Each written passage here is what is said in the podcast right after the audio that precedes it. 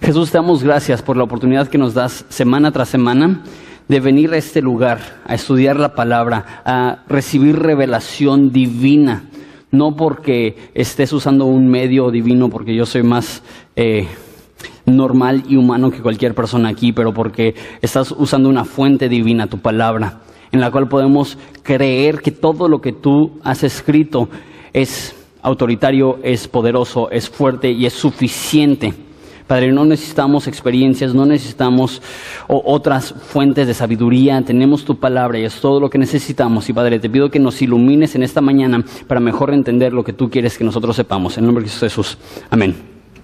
estamos en la penúltima iglesia de las siete iglesias de Apocalipsis que estamos estudiando. Esta se llama Filadelfia y como lo hemos hecho ya en semanas anteriores, vamos a ver primero eh, en la ciudad y después hablamos un poquito acerca de la iglesia. Filadelfia es donde crearon el queso crema, no, no es cierto, este, aunque sería increíble, pero no. Eh, Filadelfia fue, de hecho, de las siete ciudades, la ciudad más joven, fue creada 200 años antes de que se escribió esta carta, entonces, si lo piensas en, como una ciudad, este, es más o menos de la edad de, Ensenada, entonces e, e, es relativamente joven, pero ha tenido tiempo para crecer y desarrollarse. Se creó como un centro helenístico, y ahorita explico esto. Los helenistas son los griegos. Y lo que tenían los griegos, si has visto películas o documentales o leído la historia de los griegos, eran personas muy orgullosas y muy prepotentes, que ellos creían que la mejor cultura eran los, la cultura de los griegos y cualquier persona que no era griego necesitaba ser convertido a, la cultura griega. y su meta era convertir a los que ellos llamaban bárbaros. Bárbaros eran cualquier persona, cualquier persona que no hablaba griego y el motivo que les llamaban bárbaros es porque al griego cualquier idioma que no fuera griego se escuchaba como bar, bar, bar y ahí salió bárbaros. Este, entonces solamente un poquito prepotentes. Entonces iniciaron esta ciudad como una eclesía. Eclesía no era un término religioso, eclesía era un lugar donde se juntaban personas de cierta cultura para educar a la gente de cómo asimilar esa cultura. Entonces, si había una eclesía romana, lo que estaban haciendo, se juntaban romanos y le estaban enseñando a no romanos cómo hablar como romano, cómo adorar los dioses de los romanos, cómo tener la cultura romana.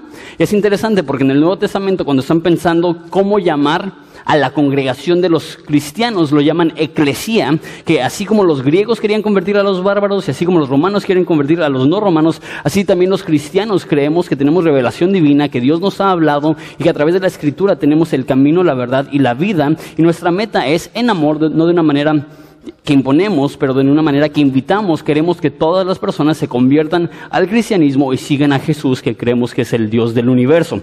Entonces, esa era la ciudad en la cual vivían, era una ciudad rica, estaba cerca de Sardis, y si se acuerdan que Sardis es donde estaba el camino de la seda, donde habían inventado el dinero, el camino que salía de ahí atravesaba por el medio de Filadelfia y estaba conectado de Europa a Persia, y eh, en unos cuantos cientos de años iba a estar conectado Europa hasta China, entonces una ciudad importante en cuanto al comercio.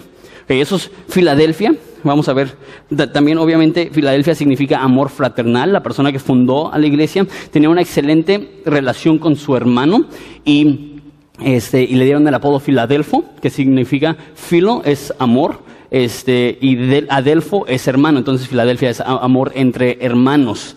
Eso es lo que significa la ciudad. Ok, vemos lo que Jesús dice acerca de, de sí mismo y lo que le dice a la iglesia en versículo 7. Dice, escribe al ángel de la iglesia en Filadelfia. Esto dice tres cosas. El santo, el verdadero y el que tiene la llave de David, el que abre y ninguno cierra, y cierra y ninguno abre. Entonces, lo primero que dice acerca de sí mismo Jesús es que Él es santo. Se presenta y, lo que dice al decir santo, santo significa este, distinto o diferente. Y lo que está diciendo Jesús es que Él es distinto a, todo, particularmente viéndolo por el filtro de la ciudad en la cual están. Él es diferente que la cultura griega, él es diferente que Filadelfia, él es diferente que el lugar donde están, él es santo, él es mayor, él es apartado. Entonces, podríamos decir que santo significa que es perfecto en todo lo que hace y también dice que, que es el verdadero. Ahora, no dice que es el honesto, aunque obviamente Dios nunca miente, y no dice que Dios dice la verdad, aunque obviamente Jesús siempre es sincero, dice el verdadero. no solamente dice la verdad, no solamente nunca miente, Él es la verdad. O sea que Él es el filtro por el cual debemos de medir qué es verdad y qué es mentira. Jesús dijo, yo soy el camino, la verdad y la vida. Cuando estaba ante Poncio Pilato, le dijo, eh, he venido a dar testimonio de la verdad. Y Poncio Pilato le, le, responde dice, ¿qué es la verdad? En un momento irónico donde Jesús está diciendo, yo soy la verdad, yo he venido a manifestar qué es la verdad y Poncio se queda, pero ¿qué es verdad? Jesucristo no solamente dice la verdad, Jesucristo es la verdad. Como diría mi querido padre, y a lo mejor esto es, lo menciono por el Día del Padre, Jesús es la neta del planeta el viejo eslogan, ahora lo cambiamos por se trata de Jesús, misma esencia, Jesús es la neta del planeta, entonces es perfecto en todo lo que hace, o sea, santo, es perfecto en todo lo que representa, es verdadero. Y por último, dice que él tiene la llave de David, dice eh, el que abre y ninguno cierra, y cierra y ninguno abre. Eso es directamente de Isaías 22, 22, donde dice que el Mesías iba a tener la llave de David, y exactamente eso que dice. yo veo tres cosas que representa la llave de David. Uno, eh, representa que Jesús es un rey. La, llave de David obviamente representa la autoridad del rey, que él hace lo que quiere, y David es el rey más famoso en la cultura judía. Entonces cuando dice, yo tengo la llave de David, nos recuerda lo que hemos visto en toda esta serie de Apocalipsis, que Jesús, aunque vino como una persona humilde, va a regresar como un rey, va a regresar a conquistar, va a regresar a, a regir con vara de hierro, y eso ya lo hemos visto. Entonces, uno es rey, dos es soberano. Si él es rey, si él tiene las llaves, que pueden abrir puertas que nadie puede cerrar y que puede cerrar puertas que nadie puede abrir. Eso significa que Él tiene soberanía. Soberanía significa que Él tiene la autoridad para tomar cualquier decisión que quiera. O sea, que todo lo que sucede, Dios tiene la autoridad sobre ello. Que la Biblia dice que, que no cae ni un pájaro sin que el Padre esté enterado, que, que todo lo que sucede, Él está al tanto, y no solamente está al tanto, Él es soberano y Él gobierna todo el universo. Dice en eh, Colosenses que en todas las cosas en, Él existen y subsisten. Entonces, uno, Él es rey. Dos, es soberano. Él hace lo que quiere, cuando quiere, como quiere. Y tres, Él decide quién puede entrar a su reino. Eso es lo que podía hacer el rey. Posiblemente la llave de David está hablando de manera figurativa, diciendo, David podría dar ciudadanía a quien quería y podría removerle la ciudadanía a quien quisiera. De hecho, hubo un momento en el cual se reveló su hijo y él removió la ciudadanía a, su hijo porque él tiene la llave maestra del reino. Entonces él decide quién es parte de su reino y quién no es parte de su reino. Ahorita vamos a ver cómo eso aplica a los, los judíos, que él va a readmitir a su reino, que él va a alcanzar otra vez, que va a haber un avivamiento una vez más entre los judíos. ¿Recuerdan en el primer capítulo que Juan ve a Jesús y qué es lo que sucede? cae a sus pies como muerto. Es tan intimidante, es tan imponente, es tan poderoso que cae. ¿Y qué es lo que hace Jesús? Se pone a su nivel, pone su diestra sobre él, dice su mano derecha, y le dice, no temas, yo soy el que estuvo muerto y estoy vivo. ¿Y qué más dice? Yo soy el que tiene las llaves de la muerte y del Hades. Yo creo que la llave, más de que un instrumento de maldición, yo creo que está diciendo que es un instrumento de liberación, que él puede sacar a quien sea del infierno que Él pueda sacar a cualquiera de las cadenas, que no hay cadenas lo suficientemente fuertes para que la llave maestra de Jesús no pueda desatar. Okay. Recuerden, es importante cómo se presenta Jesús, porque la forma que se presenta Jesús es lo que necesita la iglesia en ese momento.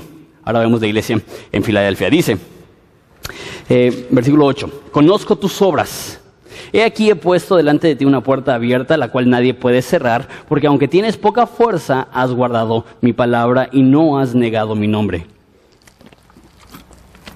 Esta es la segunda iglesia en la cual Jesús no tiene ningún reproche. ¿Se acuerdan que había un patrón que seguía? Se presentaba, después decía lo que estaban haciendo bien, después lo que estaban haciendo mal, después cómo arrepentirse, después una promesa, o más bien después una amenaza si no se arrepienten y después una promesa si sí se arrepienten. En esta iglesia no hay ningún reproche. En esta iglesia no hay ninguna condenación y, estoy feliz porque estaba hablando con mi papá que, que pues sí es un poco pesado Apocalipsis y ya tenemos varias semanas donde está Jesús como que, ok, mataré a tus hijos y los heriré de muerte y los echaré en cama y como que está padre llegar a una iglesia donde Jesús no les reprende, simplemente menciona las cosas que están haciendo bien.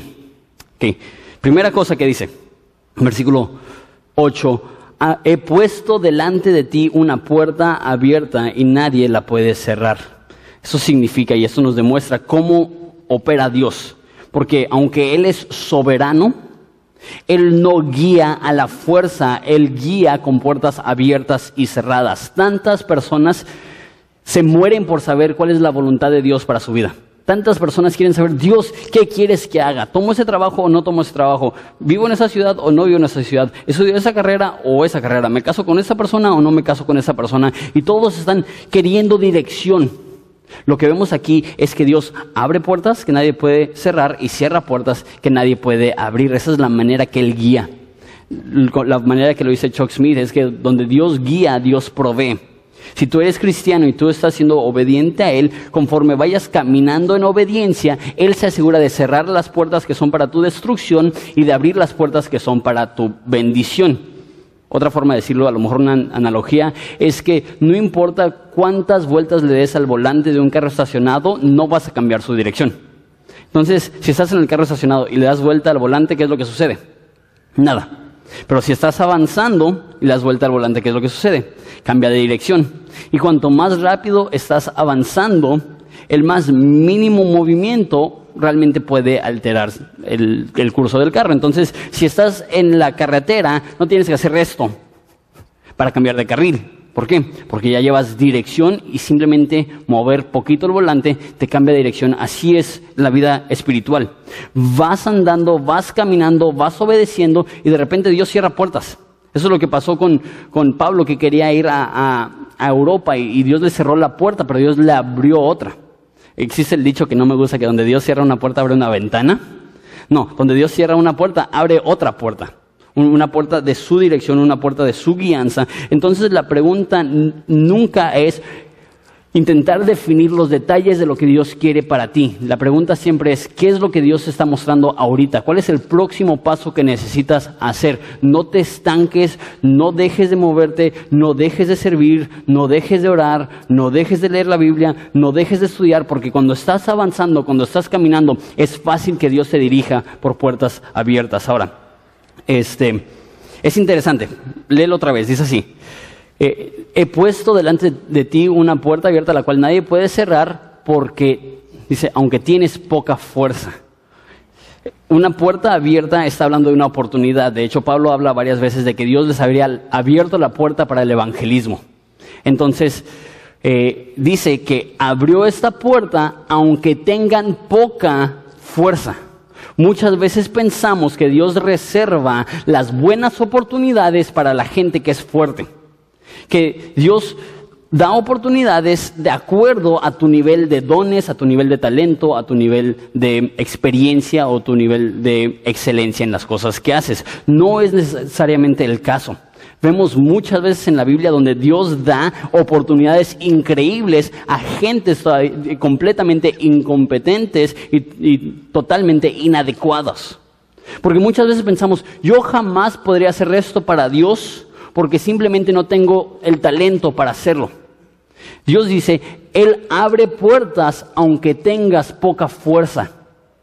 Dios tiene buenas oportunidades no solamente para los fuertes y talentosos, Dios tiene oportunidades para cualquier persona que está dispuesto a creerle a Dios y pasar las puertas abiertas que Él está haciendo. No creas que porque no eres X persona o no tienes Y talentos que Dios no te quiere usar. Dios te quiere usar y Filadelfia es un testimonio de eso. Una iglesia, una iglesia eh, sin fuerza, una iglesia débil que ha recibido grandes oportunidades. Hay personas que creen, que las buenas oportunidades están reservadas solamente para los talentosos. Otra cosa que puedo ver aquí es que podemos atravesar las puertas aunque tenemos pocas, aunque tenemos poca fuerza. Hay personas que creen, ok, sí, a lo mejor Dios me da oportunidades, pero jamás voy a poder. O sea, que la vida exitosa no es la vida fuerte, la vida exitosa es la vida fiel. Déjalo digo de esa forma. Eh, cuando lleguemos ante Jesús, Él no va a decir, bien hecho, buen siervo, exitoso, entra al gozo de, de tu Señor. ¿Qué es lo que va a decir? Bien hecho, buen siervo, fiel. La meta para tu vida, la oportunidad que Dios te ha dado, la puerta abierta que cada uno tenemos es esto, es serle fiel a Jesús, es estar comprometidos con Jesús. Y eso es lo que tiene esta iglesia. Esta iglesia, aunque es débil, es fuerte. Ahora, cabe mencionar que históricamente sabemos que la iglesia en Filadelfia era una iglesia grande, era una iglesia importante. Y muchas personas ven ese versículo donde dicen eh, que, que, eres, que aunque tienes poca fuerza y piensan que significa que la iglesia es pequeña. Pero históricamente no, históricamente era la iglesia más fuerte y la que duró más tiempo. Después de que se escribió esto, todavía duró la iglesia 1200 años. Entonces era, era una iglesia relativamente fuerte. Entonces, ¿por qué dice? Porque aunque eres débil creo yo, porque la puerta abierta es poder alcanzar a la cultura en la que estamos. Una puerta abierta es poder influir positivamente a las personas que están a nuestro alrededor, así como Filadelfia fue iniciado para hacer más griegos a los bárbaros, así también Dios nos ha puesto aquí como cristianos para convertir a personas que no son cristianas, para presentarles a Jesucristo. Y cuando dice pocas fuerzas, no creo que lo está comparando con otras iglesias, que hay iglesias fuertes e iglesias débiles. Yo creo que está comparando a la iglesia en general con el mundo. La iglesia tiene poca fuerza.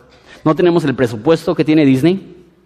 No tenemos eh, la publicidad que tiene FIFA. No tenemos el personal que tiene el gobierno. Comparativamente a esas instituciones masivas, la iglesia es débil. Pero aunque somos pocos relativamente y somos débiles relativamente, Dios quiere usarnos para atravesar esas puertas abiertas. Dios nos ha dado a nosotros como iglesia infinidad de oportunidades, infinidad de puertas abiertas. ¿Cuáles son las puertas abiertas que Dios tiene para ti? ¿Cuáles son las oportunidades que Dios quiere que tú tomes? Ahora, ¿recuerdan que les dije que la manera que Jesús se presenta es lo que necesita la iglesia? Pues porque esa iglesia no recibe reproche, es interesante que la iglesia está operando de la manera que Jesús se presentó. Lo explico, mira, versículo este, 8 todavía. Dice tres cosas acerca de Filadelfia. Versículo 7 dijo que Jesús era santo, verdadero y que tiene la llave de David. Y nos dice de Filadelfia que no han negado su nombre. O sea, que están siendo santos, que están siendo puros, que se están separando de la cultura, que le está diciendo, debes de adorar a dioses ajenos. Entonces, están viviendo de manera santa, son, también dice, dice Jesús que Él es verdadero y dice en Filadelfia que han guardado su palabra. Jesús dice, santifícalos en la verdad, mi palabra es verdad. Entonces, ellos al estar guardando su palabra, ellos están reflejando al verdadero. Ellos al creer la verdad de la Biblia, están conociendo a Jesús. Y Jesús dice que tienen la llave de David y dice en Filadelfia que tienen puertas abiertas. O sea, que aunque esta iglesia no tiene las fuerzas que, tiene la cultura, podemos ver que han sido santos, que aman y guardan la verdad y que están atravesando las puertas abiertas que Dios les ha dado. Versículo 9. Dice, he aquí, yo entrego de la sinagoga de Satanás a los que se dicen ser judíos y no lo son, sino mienten He aquí, yo haré que vengan y se postren a tus pies y reconozcan que yo te he amado. Eso ya lo vimos en otras cartas donde dice que hay, hay personas que se dicen ser judíos y no lo son, sino son sinagoga de Satanás. les doy un poco de historia. Los judíos, o sea, los israelitas eran el pueblo escogido de Dios. Eh, Dios les ama, Dios les eligió, Dios les dio la ley, Dios les dio la Biblia, Dios les mandó profetas, Dios se comunicaba directamente con ellos. Dios ama a Israel, pero llega el Mesías Jesucristo e Israel en vez de creer en el Mesías, mata al, Mesías al entregarlo en manos de, los romanos.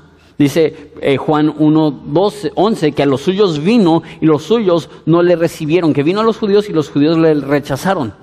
Desde ese momento los judíos ya no, por ser judíos, son parte del pueblo de Dios. Dios igual les ama, pero dice en Romanos que hay algunas ramas, hace personas que han sido removidas para que los gentiles puedan ser injertados. O sea que, que, Dios ha quitado la mirada de Israel para enfocarse en los gentiles. Eso es lo que dice en Efesios, que ahorita estamos para usar la palabra que dice eh, Efesios, estamos en el tiempo de los gentiles. Dice en Hechos que llegará el momento, la culminación del tiempo de los gentiles, en, los, en el momento, en ese momento Jesús va a quitar otra vez la mirada de los gentiles y va a regresar a los judíos.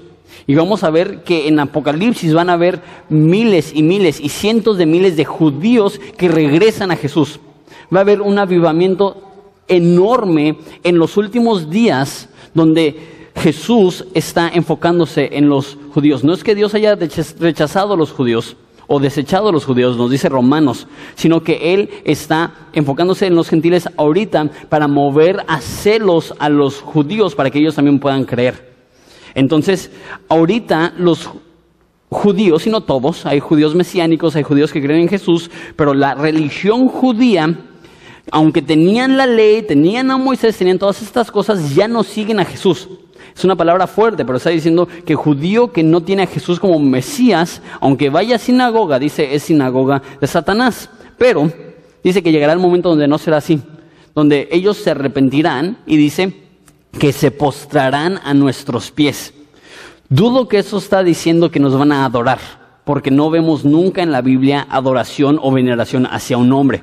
Yo creo que al decir que se van a postrar a nuestros pies, yo creo que está hablando no tanto que nosotros estamos separados y ellos se van a postrar, sino que juntamente con nosotros, dice la Biblia, que toda lengua confesará que Jesucristo es el Señor para la gloria del Padre y todos se postrarán ante Jesucristo, adorarle a Él. Y me encanta esta línea y reconocerán que yo te he amado. Ese es el Jesús que adoramos. Ese es el Jesús que en ese momento va a presumir a todo el mundo, mira, a esos los amo, esa es mi iglesia preciosa, a esos los he elegido. Regresamos a lo de la llave de David. Jesús tiene la llave de David y, y en un día cuando nos acerquemos al fin del mundo, Él va a utilizar esa llave para abrir la puerta una vez más para que los judíos puedan hallar salvación y creer en Jesucristo. Entonces, habrá un avivamiento entre los judíos donde ellos reconocen que Jesús es el Mesías. Siguiente verso, y aquí nos vamos a poner un poquito más doctrinales.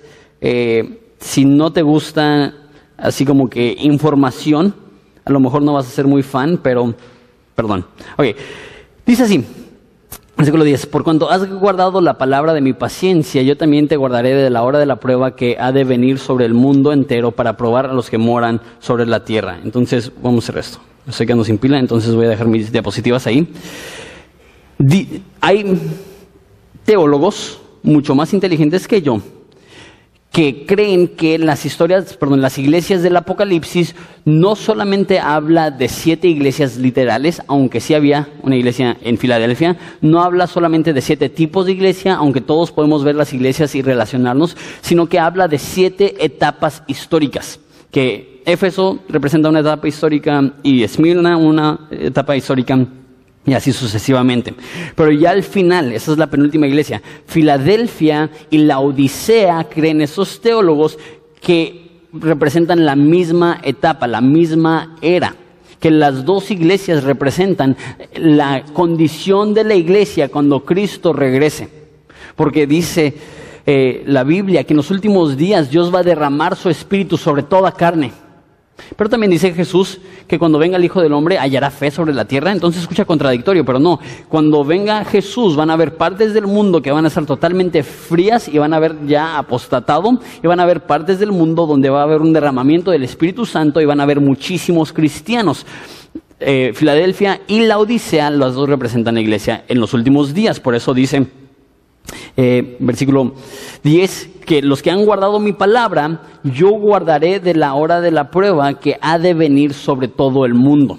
Entonces, eso está hablando probablemente de la gran tribulación. O sea, lo que vamos a ver del capítulo 4 al 19, probablemente lo que les interesa de Apocalipsis, porque lo han leído y dicen, ok, ¿qué es la bestia? ¿Qué es el anticristo? E-, ese tipo de preguntas surgen. Eh, y, y, vamos a hablar de esas cosas, pero eh, dice que Dios les va a guardar de la hora de juicio. Eso es lo que nosotros llamamos el rapto de la iglesia. Que antes de que Jesús derrame su ira sobre el mundo para castigarles y para probarles, Él va a remover a la iglesia para protegerles, porque no dice que te protegeré en medio de las tribulaciones, sino que te dice que dice te protegeré de las tribulaciones. Nos va a remover, nos va a proteger. Creemos aquí en Horizonte que la iglesia no estará presente cuando Jesús derrame su ira sobre el mundo. Pero hay, otras dos posturas. Esa postura que acabo de mencionar se llama pretribulacionista.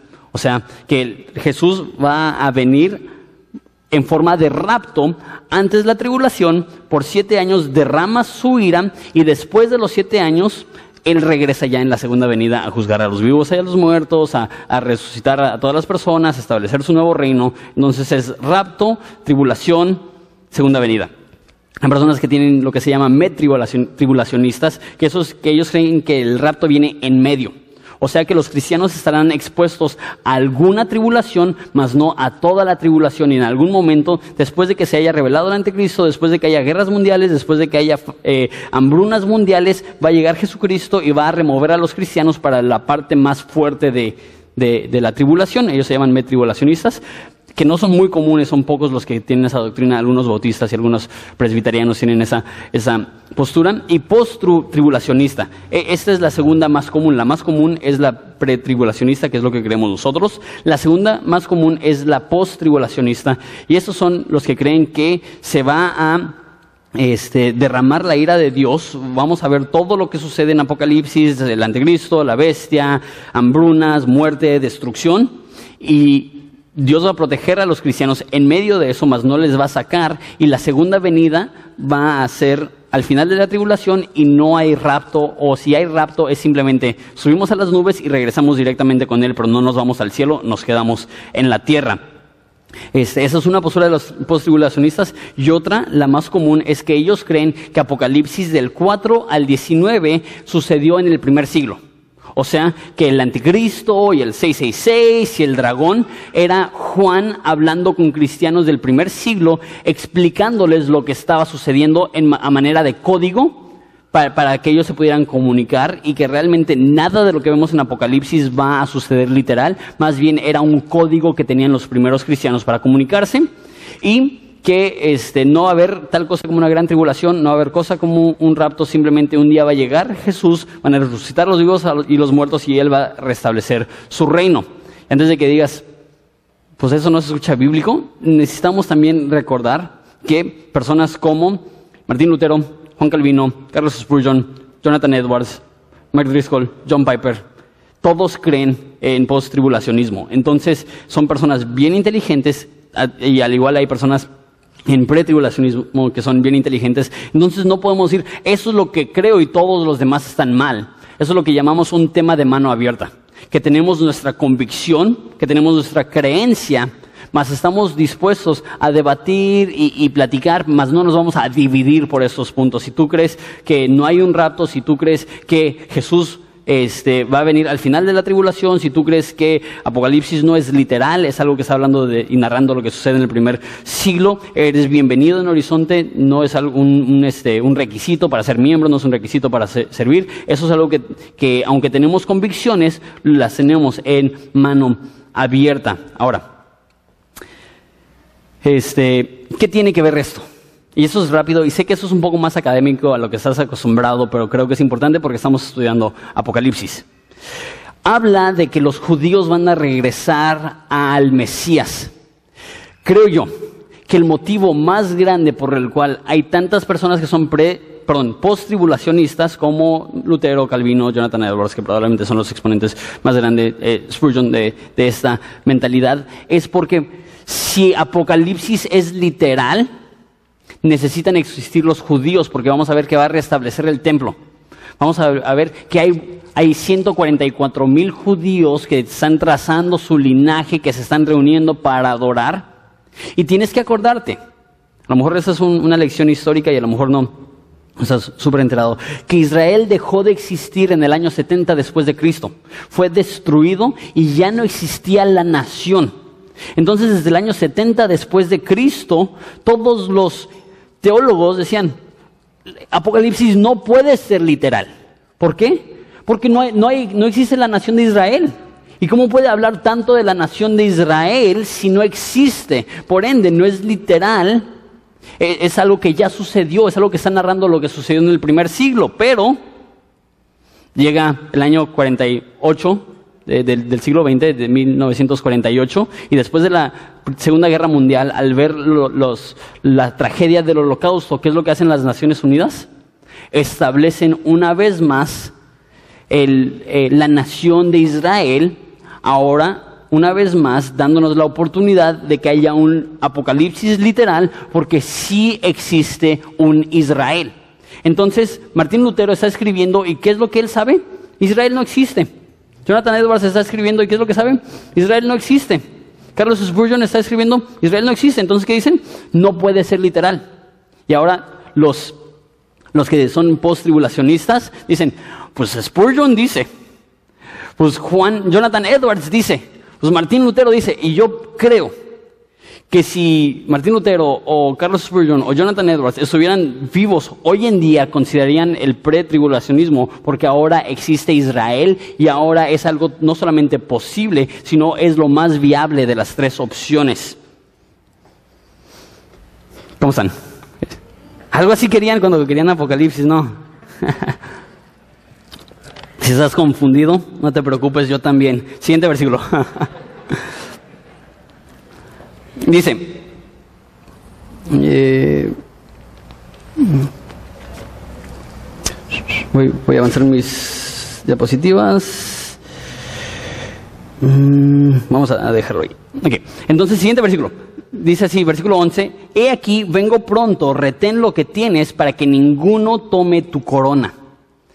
Ya vimos la semana pasada que nadie puede arrebatarnos de la mano de Dios, que, no podemos perder la salvación, pero aquí está diciendo que nadie arrebate tu corona. La, la, este, eh, eh, la conclusión a la cual tenemos que llegar es que aunque la salvación no se pierde, ciertas recompensas sí se pierden.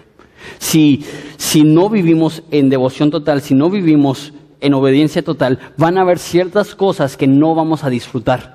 Dice la Biblia que un día para los cristianos todas las obras van a ser probadas y las que son preciosas van a permanecer y las que no son preciosas van a ser quemadas. O sea, que aunque el cielo va a ser perfecto porque está Jesús, van a haber diferentes niveles de de recompensas dependiendo de cómo vivieron las personas en la tierra. Personas que toda su vida vivieron en rebelión y en el último momento le dieron su vida a Jesús van a tener una eternidad diferente, aunque igual de, gloriosa, pero diferente a personas que fielmente sirvieron a Jesús todos los días, que fueron fieles, que obedecieron a Jesús, que atravesaron las puertas abiertas. Eso es lo que está diciendo. Sigue siendo fiel, no te des por vencido, no dejes de caminar, no dejes de atravesar las puertas abiertas. Y Filadelfia lo hizo. Por mil doscientos años caminó en fidelidad.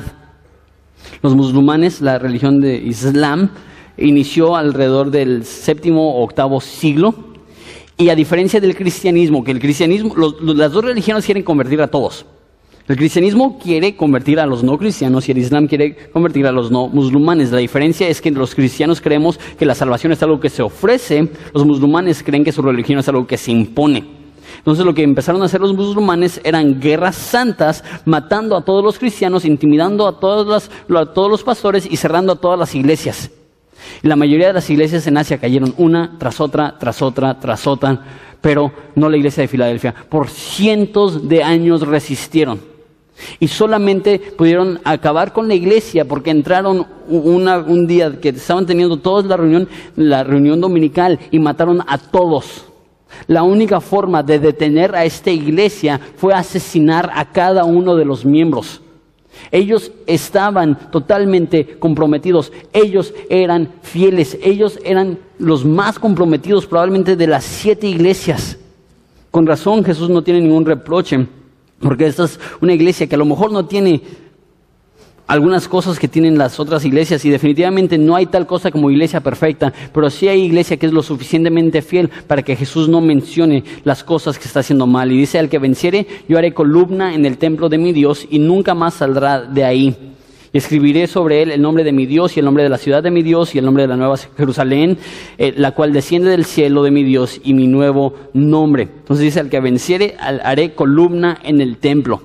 Y es un contraste Porque les dice, aunque tienes poca fuerza, pero al que venciere lo haré columna.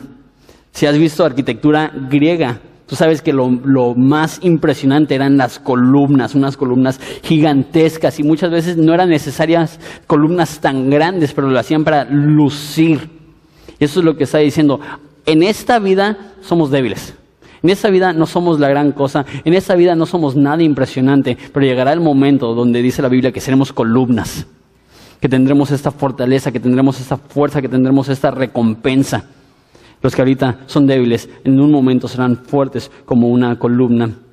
Y dice que escribirá sobre ellos el nombre de su Dios, el nombre de la Nueva Jerusalén y el nombre de, Jesús, el nombre nuevo de Jesús.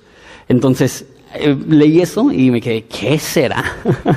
¿Por qué será un tatuaje como que Jesús, Nueva Jerusalén, nuevo nombre? ¿Por qué escribir sobre ellos?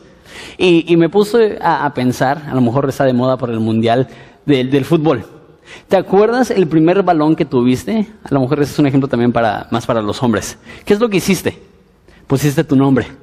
¿Por qué? Porque vas al parque, estás jugando y de repente alguien se empieza a llevar tu balón ¿Qué es lo que haces? Eh, eh, eh, eh. ¿Qué nombre tiene escrito? Y, ah, Jonathan, ah, perdón, pensé que era el mío hoy. ¿Y qué es lo que pasa cuando tienes un balón acá que te consintieron tus papás y te compraron el balón oficial del mundial? ¿Qué es lo que haces? Nombre, dirección, nombre de tus papás, teléfono, le, le pones un chip, localizador. ¿Por qué? Porque es tuyo es valioso y no lo quieres perder. Eso es lo que dice Jesús. Escribiré mi nombre sobre ellos. Eso está demostrando posesión, que somos suyos, que somos su pueblo amado. Y dice, el que tiene oído, oiga lo que el Espíritu dice a las siete iglesias. Eso es para cualquier persona que está dispuesta a escuchar. Qué bello que pueda haber una iglesia como Filadelfia. No, no impresionante, no lujosa, débil, pero fiel. Dios no está buscando que nuestro éxito sea uno de fuerza, Dios está buscando que nuestro éxito sea uno de fidelidad, que estemos totalmente dedicados y devotos a Él.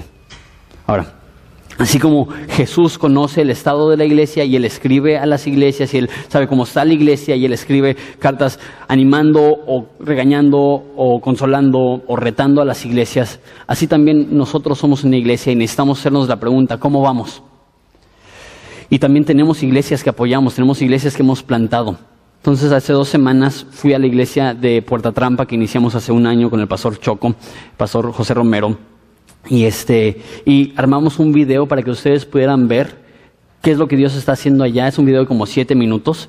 Entonces, eh, vamos a tener el tiempo de la ofrenda durante el video en vez de, lo que normalmente hacemos con las canciones. Y sirve que, que mientras están ofrendando pueden ver de qué manera se está usando, se está usando el dinero. Entonces oramos y pasamos el video de, de Capilla Calvario Puerta Trampa.